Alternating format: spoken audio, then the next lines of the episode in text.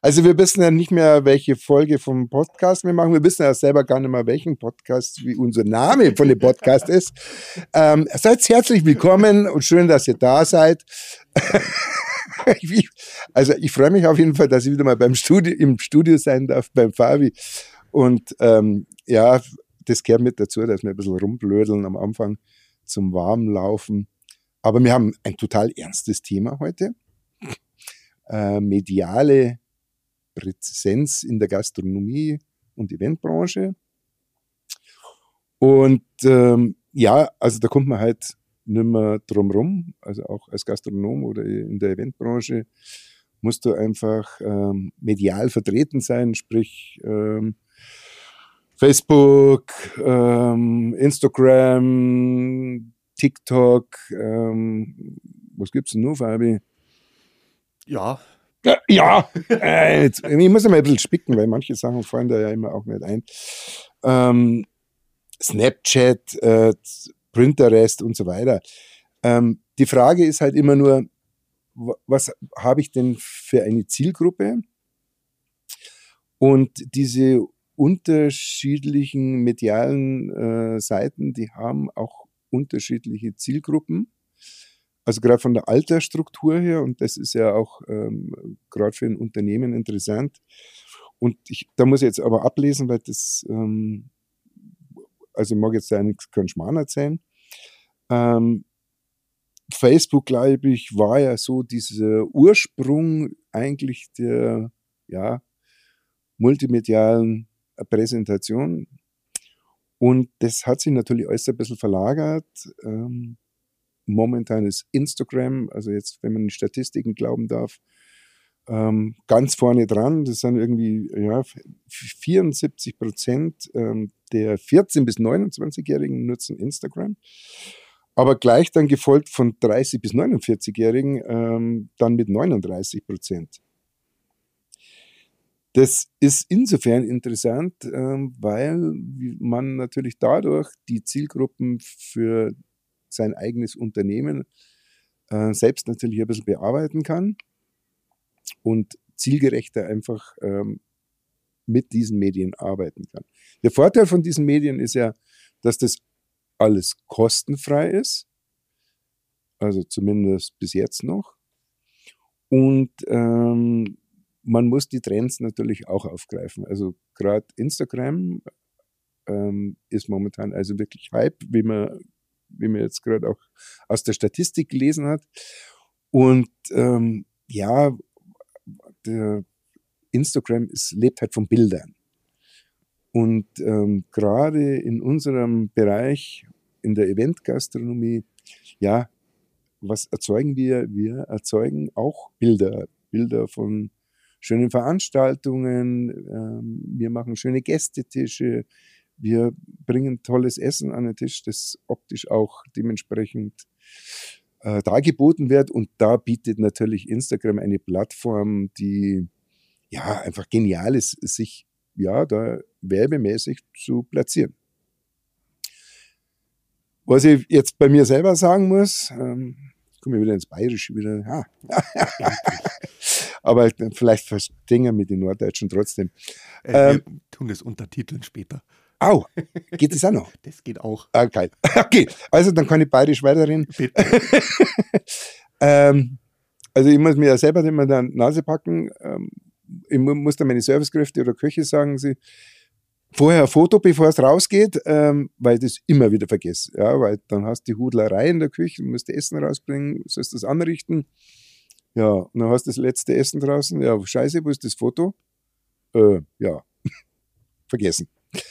Ähm, dann kann man wahrscheinlich immer noch seine Gäste danach fragen, weil ich denke, bei deinen das Gerichten, stimmt die ich ja selber auch schon mal sehen und probieren durfte natürlich, da wird sicher jeder oder, oder die Hälfte der Gäste mindestens Bilder machen von deinen Gerichten. Du meinst so Foodporn-Fotos, oder? Ja, ja, klar. Ja. Du, und da kann man sicher auch noch die Gäste fragen. Okay. Also das, ja, das muss ich mir jetzt mal im Hinterkopf bewahren, dass ich da Wenn man daran denkt. genau, wenn man daran denkt.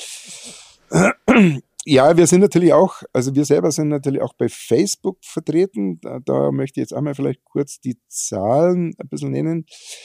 Ähm, bei Facebook sind 47 Prozent der Nutzer sind zwischen 30 und 49 Jahre alt. Also richtig alte Säcke. Nee, es gibt noch eine Gruppe, also da kenne ich da jetzt dann dazu, da gibt es noch eine Gruppe zwischen 50 und 69 Jahren. Ähm, äh, das ist auch, wie viele Nutzer haben wir da? 31 Prozent. das, da kam ich jetzt auf dieses Zitat nur tatsächlich, weil ich kürzlich von einer jungen Praktikantin, äh, die in ihrem Unternehmen das ein äh, sozialer Betrieb tatsächlich ist, okay. äh, für unter anderem für Instagram zuständig ist, also für die Früher hätte man gesagt PR und Öffentlichkeitsarbeit und heute sagt man halt Social Media. Und dann habe ich gesagt, ja, ähm, also ihr haut es dann auf Facebook und hat sie. Facebook, was ist das, oder? Na, Facebook, da gehen nur noch so die ganz Alten drauf, so über 35. hat sie gesagt. Ja, ja, nee, stimmt ja. Die ganz Alten. 35 ganz alten, Fabi, dann kehrst du dann auch schon dazu. Ja, ich gehöre. Ja, ja, das ist unfassbar. Nee, also, ähm, ja, wir nutzen, also wir haben natürlich auch mit Facebook angefangen. Wir nutzen Facebook aber auch immer noch, ähm, weil das eigentlich auch so unsere Hauptzielgruppe ist. Also gerade so zwischen 30 und 49, also weil der Hauptfokus äh, liegt. Äh, das sind natürlich die Leute, die heiraten, äh, die Unternehmen führen oder sonstiges. Also das ist für uns schon eine wichtige Zielgruppe und deswegen sind wir zum Beispiel bei Facebook auch permanent äh, irgendwo präsent. Da kommt jetzt natürlich noch dazu, auf Instagram sind wir natürlich jetzt auch immer stärker präsent, weil diese ganze Geschichte durch Emotionen, sprich Bilder lebt. Und ähm, diese Kombi, also jetzt wirklich auf uns bezogen, Facebook und Instagram bietet uns halt eine äh, Plattform, ähm, die für unseren Kundenstamm wichtig ist. So, und das muss natürlich jedes Unternehmen muss das natürlich für sich selber rausfiltern.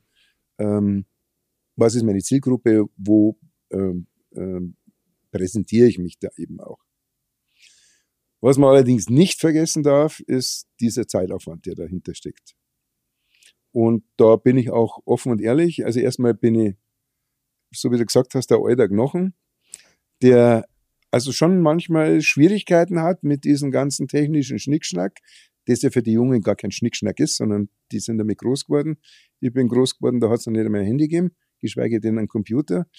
Ähm, und habe mich halt da, soweit es ging, reingefuchst. Ähm, ja, inzwischen sind wir auch so weit, dass wir Chat-GPT nutzen für